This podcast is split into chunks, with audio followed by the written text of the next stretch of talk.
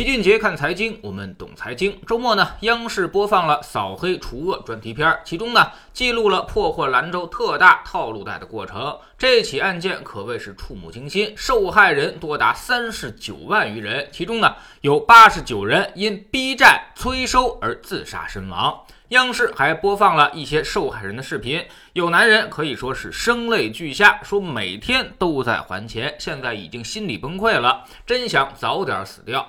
这个套路贷就是利用了这种心理的手段，迫害贷款人的。短信轰炸、曝光通讯录、P 图、进行软暴力侮辱，然后呢，有时候还变成了当面的硬暴力。最后，套路贷们疯狂敛财二十八个亿，涉案金额高达六十二个亿，犯罪嫌疑人两百五十三人，查封了涉嫌非法放贷的 APP 和网站一千三百一十七个。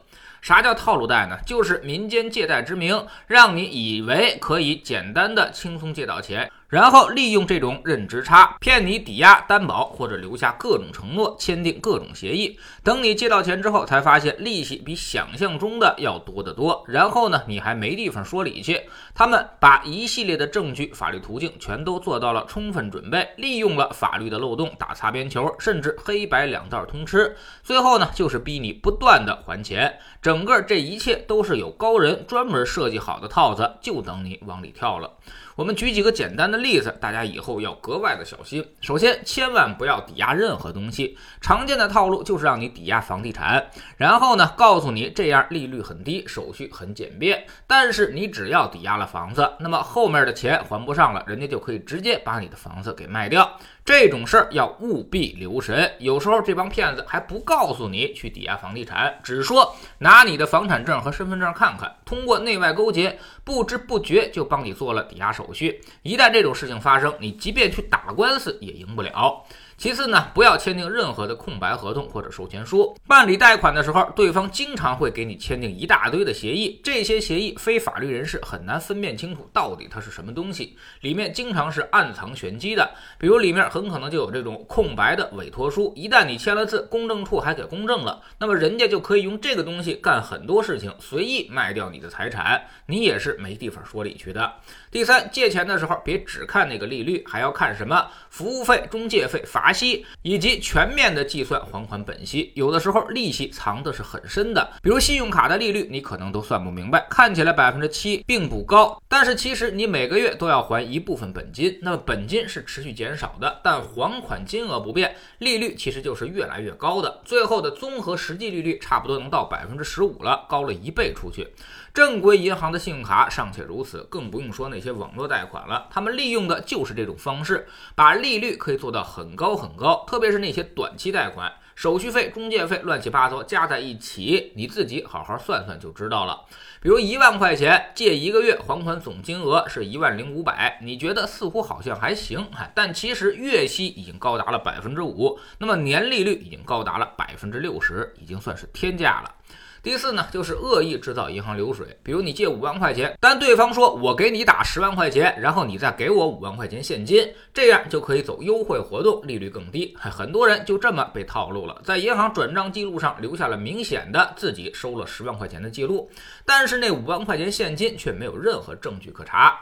最后呢，所有的证据链都指向了你要还款十万块钱，打官司你也同样赢不了。说一千道一万，总之一句话就是，能不借钱就尽量别借钱，特别是在消费方面，尽量做到延迟享乐。有的大学生为了买个手机被套路贷给盯上，甚至被迫签订了裸条，这实在是太不值当了。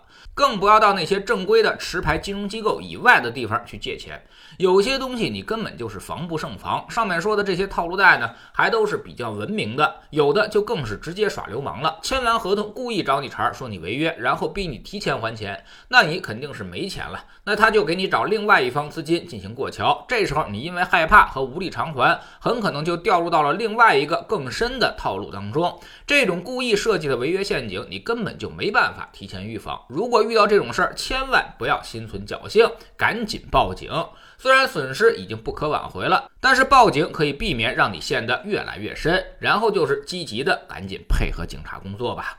如今呢，这种金融上的犯罪已经越来越多了，骗子让你防不胜防。一方面利用大家的贪念，另外一方面也利用了你人性中胆小怕事的弱点。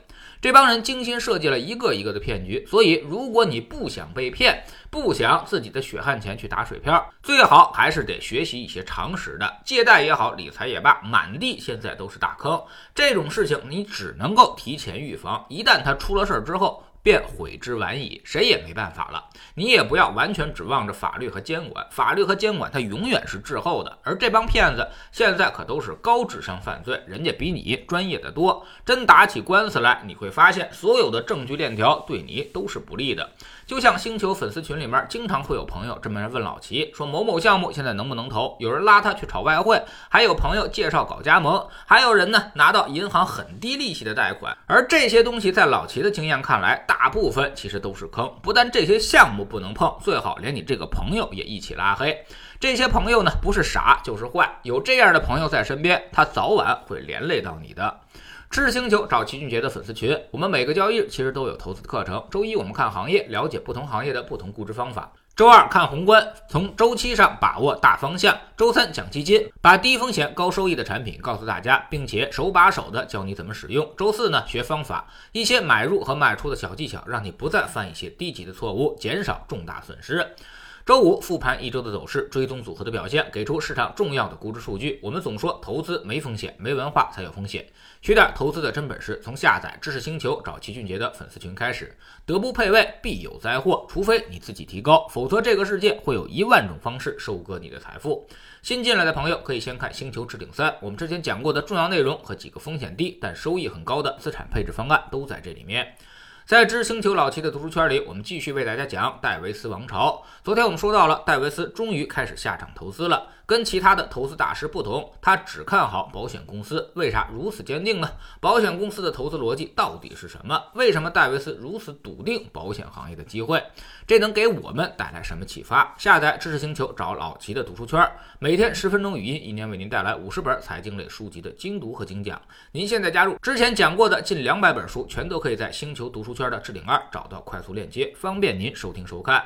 读书圈学习读万卷书，粉丝群实践行万里路，各自独立运营也单独付费，千万不要走错了。苹果用户请到老齐的读书圈同名公众号里面扫描二维码加入，三天之内不满意可以在星球 APP 的右上角自己全额退款，欢迎过来体验一下。